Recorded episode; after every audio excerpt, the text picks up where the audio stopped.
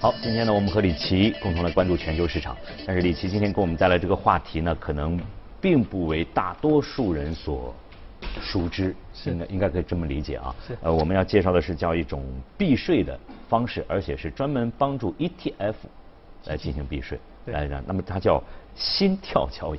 对。这个这个名称好像感觉哎挺好的，就是听起来感觉哎很很很很正向的这样一种感觉。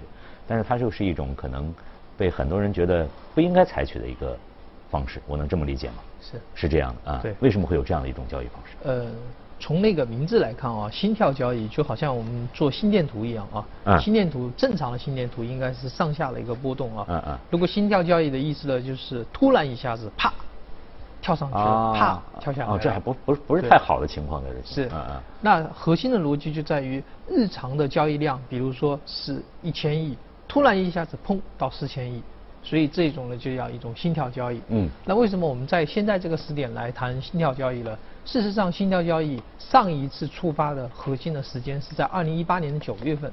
我们回顾一下整个二零一八年啊，前一月份到九月份之间，其实美股是大涨的，对，也是持续化大涨。嗯，九月份以后呢就开始下跌。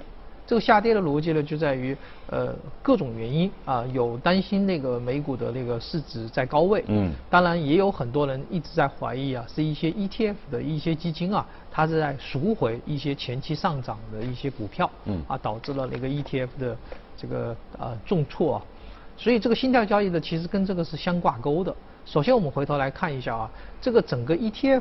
啊，是因为呃，美国和中国有一点不一样啊。美国大家都知道，机构投资者居多数，对，占到所以普通的散户呢，可能投资的比较少。嗯。他们基本上就把钱呢委托给公募基金，对，有公募基金呢统一进场。嗯。而公募基金里面的大部分交易呢以 ETF 为主。嗯。所以 ETF 就变得尤为重要。而 ETF 里面呢就有一个税的问题，叫资本利得税。就是一旦啊，你这个呃买入的股票盈利了，你是要还税的。就像我们现在买 A 股，你你盈利也要有有交易税的在这里面。是，嗯嗯。所以这个税呢就就很大啊，所以这是有一个资本利得税。嗯嗯嗯。那么呃，大部分的 ETF 基金啊，它买的一些头部的一些股票，比如说呃 Facebook 啦、特斯拉了、科技股了，它可能已经盈利了百分之一百，这个时候就面临了一个大规模的一个要纳税啊，要纳资本利得税。这个把这个税收一进去以后呢，那个基金净值就会下降，这个对投资者其实是不利的。嗯，那么这些 ETF 基金呢，就就开始想办法了，怎么去宣传这个基金可以帮投资者避税？嗯，如果这个基金可以帮投资者避税，那么势必有更多的投资者吸引更多的人啊过来购买。嗯嗯，他们就想到了，哎，找到一个法律漏洞。这个漏洞是什么呢？就是心跳交易的核心。这个核心呢，是曾经在一九六六九年，尼克松啊定了一个法规。这个法规是这样规定的啊：如果 ETF 赎回的时候是以股票赎回，那么就可以不交资本利得税。那我们怎么理解？我我们来回顾一下啊：ETF 其实有两种购买方式，一种就是我们在二级市场购买，就跟股票一样嘛。嗯，我去买啊，我用现金买，然后呢，它是一块零三啊。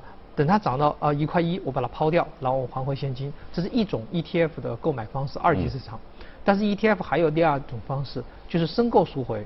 申购赎回呢，是我可以以股票来申购 ETF。嗯。哦，我可能没有现金，但是我有一堆股票，我用股票来换取 ETF 份额。等值的这样一个交换。哎，对。比如说 ETF 啊，我买一千万的 ETF，我没有。我用一千万的股票，我来换一一等额的 ETF 的份额，我换到手上，换到手上以后，我要赎回的时候，呃，你也不用给现金给我，你你给我一千万等额的股票给我回来，这是申购和赎回的逻辑。啊啊，因为这是一级市场嘛，因为呃一级市场买 ETF 的话，就可以用股票来申购。嗯。申购的逻辑在于，我用股票来买 ETF 份额。赎回的意思就是说，基金公司在给我钱的时候，不给我现金，给我股票。嗯。好，在一九六九年啊，这个尼克松制定了一个法规，就是如果基金公司呃，如果客户要撤资啊，因为我买了买了 ETF 嘛，我要赎回的时候，基金公司如果是用股票的方式来偿还给客户的话，那么这个基金公司这一块上是不用纳税的。所以这就是一个漏洞。这个也就是说，比如说我我给了当初买的时候份额的时候，我给了他一价值一千万的股票，对，回来之后看应该应该是有盈利吧，或者到时候呃呃，如果我快速撤资，比如说我在一天之内撤资，哦哦，那么 ETF 就没有什么净值方面没有波动。的这个这个对，我比如说我购买的时候 ETF 的净值是一点零一，我要赎回还是一点零一，嗯，所以它只用还我一点零一嘛。对吧？同样的，呃，对，一进一出是，但这个时候呢，这个基金公司呢就可以直接用股票来还给我，不用还现金。嗯，好，这个里面就有个漏洞了。漏洞在于什么呢？本来基金公司啊，它的那个 ETF，呃，它买了一些头部的呃股票，呃，增值了，增值了一倍。这个时候，如果基金公司要把这些股票抛掉，再换其他的权重股的话。抛掉的过程，它是要纳税的。它有盈利了啊，盈盈利了，比如说盈利了百分之一百，很夸张的情况，它纳了百分之二十五的税。那么基金的净值不是要下降吗？嗯，这个基金公司其实就不合算嘛，所以他就想到另外一个方法，他去找一些银行，大规模的去用股票来认购他们基金公司的份额。嗯，啊，当然买的股票呢不是这些头部的一天，不是这些大的这个呃科技股啊，可能买一些蓝筹股，比如说银行股啊等等，买入进来。然后换换 ETF 份额就换给他了，一天之后宣布我要撤资，嗯。啊你要把这个钱还给我，嗯，但是他还的时候呢就把这些涨得比较好的股票的这些。哎还给这些。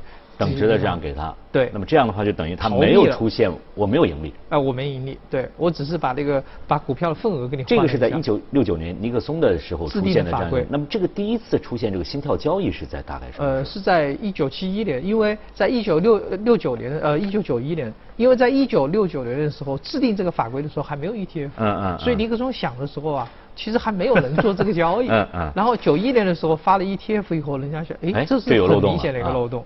之后很多的基金公司这个频率很很频繁吗，或者都基本上都采取这样一种操作方法。是，包括贝莱德啊，啊，包括 PowerShares，我们包括 Vanguard。这些我们常常非常熟知的一些大型的 ETF 基金公司，长期就采取这种交易。一九九一年开始有的，对。到你刚才提到了上一次是在二零一八年，对。这中间有这么长的时间，对。这个漏洞没法去填补。呃，这个漏洞呢，就是说，呃，美国的国税局呢，也是嗯，采取一种嗯比较纵容的一种态度。啊。那么之之所以我今天提出这种心跳交易呢，因为哎，可能又要到心跳交易的时刻了，因为现在啊，美股啊，呃。年前啊跌了一跌了一轮，年后上涨了。现在呢，大家觉得哎，好像又有收益了，又有收益要出货了嘛。这个出货要避免这一部分的纳税，所以新疆交易可能又要启动了。上一次启动的核心点是在二零一八年九月份，啊。呃，我们熟知的包括 Vanguard、PowerShares 这些，那就是说，实际上等于是应该是整个市场运行到一个比较高的点，对。而且 ETF 作为它基金的话，它可能有比较好的收益，对。然后要可能要把这个收益，呃，要它要换仓了啊啊，这个交易就可能会出现。对，因为 ETF 的话，逻辑上它的仓位是不变的，嗯，就是我我永远是百分之一百的仓位，但是我可能要换股票，对对，我要把盈利的股票，哎，我要抛掉。我要，然后呢，再换一些蓝筹股进来。嗯。所以现在呢，更容易是这样，因为我们可以看到一季度啊，科技股又大规模上涨了。这个上涨以后又产生盈利了。嗯。可能这个时候他要想，哎，我是不是要把蓝筹股再换进来，再把科技股抛掉？嗯。那我再来完成一个心跳交易。等于说我把我我我应该是低买高卖。对。我再买低的，我把高的卖掉。对。这样这样一个一个操作。对。这个是一个手段。对。我可以。这种一种其实是一种避税的一种方式啊，是机构避税。啊，那但是。呃，现在呢，就是因为呃，我们国家也在推出养老金啊，目标养老金的一些计划嘛，特别是呃，很多人在讲个税递延的这个政策。嗯嗯。那这个个税递延的政策呢，其实是对我们普通的老百姓啊，有很多好处。是个人的，对。对个人的，类似于一种四零幺 K 计划。嗯。这个呢，其实也是一种避税的方式，但是和刚才这种避税啊，就换了一个逻辑。那个是帮机构，啊，那个个人养老金、目标养老金就是帮我们普通老百姓。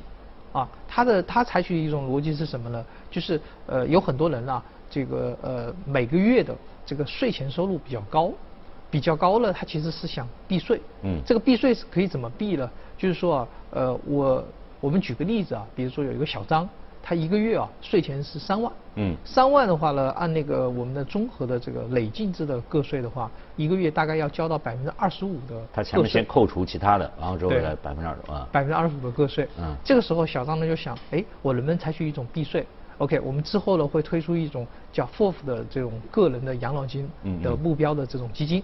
买这个基金以后呢，他一个月啊，他可以交一千块钱，而这一千块钱呢是暂时不交个人所得税。嗯嗯。什么时候交了？等你养老的时候啊，你退休的时候、退出的时候再来交。嗯。那么这个有什么好处呢？当你退休的时候，你去交这个个税的时候，它其实是有百分之这个二十五是免除个税的。嗯。剩下的百分之七十五是按百分之十的比例。来交低很多了个税，实际上累计下来了，你只交了百分之七点五的税。嗯，对。所以这个呢，就比它百分之二十五要好很多。嗯。那我们按百分之八的这种年化回报来算，其实它整个的这个二十年以后啊，它其实累积了五十几万。嗯。所以这样的话，它就可以省很多钱。嗯。所以这种呢，就是对个人一种啊一种避税方式。嗯。这种方式呢，其实未来的话，可能在未来的五年之内。就是很多人都会逐渐去关注，嗯，特别对于高收入、中高收入的人群而言，嗯，这个我们先从一个美国市场上的这样一个机构的一个避税的这样一个手段啊，对，那么来了解一下，在机构的这个整个的运作光过程当中呢，还是有很多的一些方法来提高自己的收益。或者说 ETF 基金呢，它是为了保证自己的这样一个净值或估值在这一个水水平在这里面。对。那么，然后呢，我们又提到了我们目前的在国内的市场，现在有个养老金递延，递延养老现在这样个税递延的这个情况。其实这个是我我的感觉是，李琦给我们带来这个呢，就是说我们在这个市场操作上有很多东西，我们去可以慢慢的去学习，是去了解。就像这个个税养老金递延的话，李琦刚才提到，可能在五年以后会被更多的人、更多的人去熟知。对，然后呢，会有这样一种方法，这是一个呃，从我的理解是一个非常好的，或者说国家采取的一种非常好的针对个人的这样一种一种政策。是一方面呢，是这个使我们的这个呃合理的避税。对。另一方面就是在我们这个养老的过程当中，你的养老金无形当中也会也会增加。是。因为你参与了这样一个养老金基金的这样一个 FOF 的一个投资。是。这个也是应该说对各方都是有有益处的这样一个理解。嗯。好，来看一下，我们今天要提到的呢是一只软件个股啊，呃，两百七十七点六六，这个是全球最大的、最多元化的一家软件公司。对，这个好像我们在节目当中好像从来没有没有涉及到过这家公司的这种情况。呃，多比公司啊啊，就是这个公司呢，就是常常我们会用 Photoshop，Photoshop，啊，然后做一些图形处理。然后这个 Photoshop 呢，其实就是这个 Adobe 这家的产品。对，这家公司产品，它这家 Adobe 公司呢，它其实市值已经非常大了，有一千四百亿的一个市值。嗯。它的那个市盈率呢，大概在五十倍左右。这家公司的，我们可以从图形上看到它的那个股票的走势啊，是稳步向向上的啊。这家公司因为早期的时候，它是想一个什么逻辑呢？它做了一个 Photoshop 的软件，大部分呢在八零后啊。的学生的话，以前在 PC 机上最喜欢装的几套软件，首先是装的 Office 一套，嗯，装完了以后就会装 Photoshop，嗯，啊，这因为最早的时候很多很多男同学啊，他他很很想呢，就是把呃这个图像啊，特别是把人脸呢做一些调整。让人呐更加美化。当然，现在很多人 可能是美图秀秀了。对，美图秀秀其实就是 Photoshop 的一个简化版本。嗯嗯嗯。因为美图秀秀啊，最早的时候太专业了，专业了以后呢，大家都不太会玩。后来他就想把这个专业的东西把它简化掉，嗯嗯，让每个人随便动一下，哎，这个这个呃脸部就就调整好了。嗯。Photoshop 其实是它的鼻祖啊。嗯。然后 Photoshop 的最最早的就是 Adobe 公司产生的。它最早的理念是让更多的这个图像图像的这种处理的人从暗暗室里面出来啊，通过软件的方式帮你去做了一个图片呃的处理。然后呢，之后呢，它一路用，比如说我们常常喜欢用 PDF 格式，嗯，P 图 PDF 格式呢，通常我们是用 Adobe Reader 这个软件去去读啊，又是 Adobe 公司生产的，所以这家公司呢，在这个方面其实很强。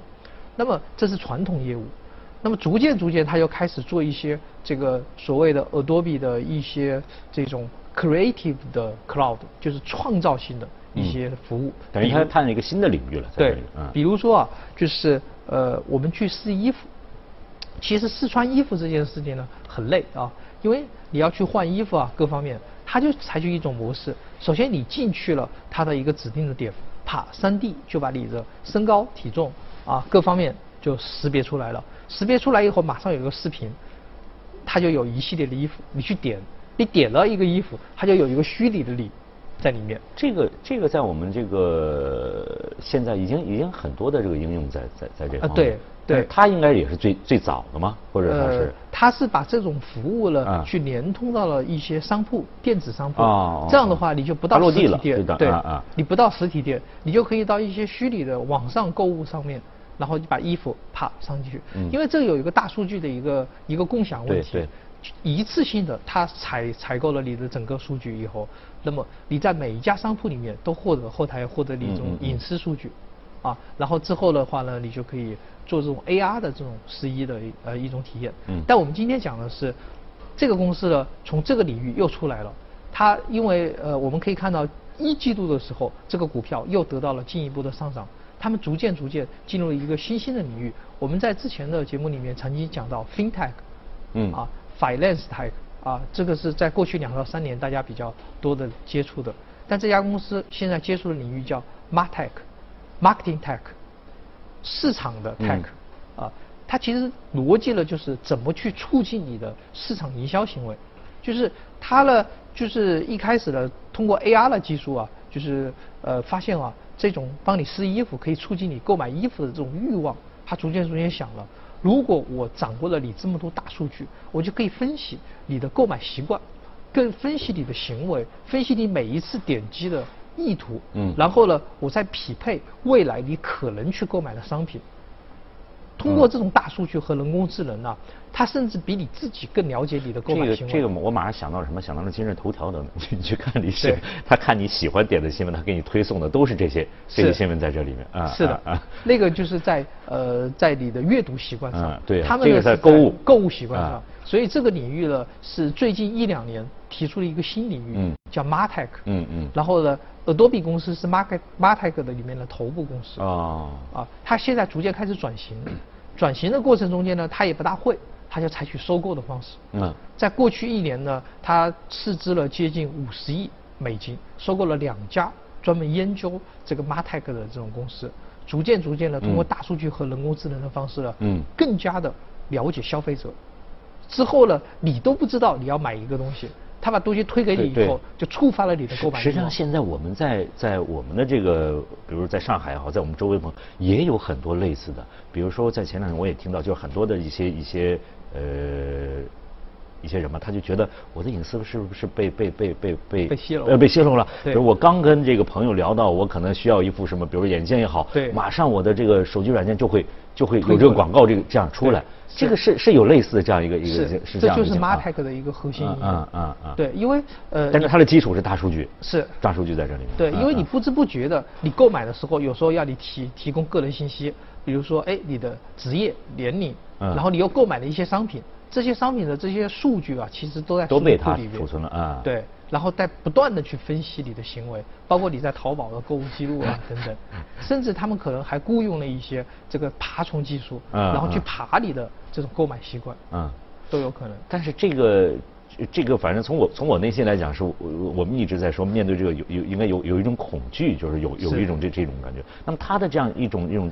是在一个合理的呃范围之内啊，像像你说他他他来雇佣一些爬虫去去找这个东西，现在也没有办法去去去进行约束什么这样的。呃，比较难约束。其实其实我们可以看到就业市场，整个就业市场在过去一年增加了一种岗位叫数据分析师。嗯。这种数据分析核心应用就是研究你的购买行为。其实也是妈，这个也没办法，没办法避免啊。大家呢，只能在这个情况当中呢，其实这个给我们带来便利的同时，你自己来掌控嘛。作为消费者，自己来掌控。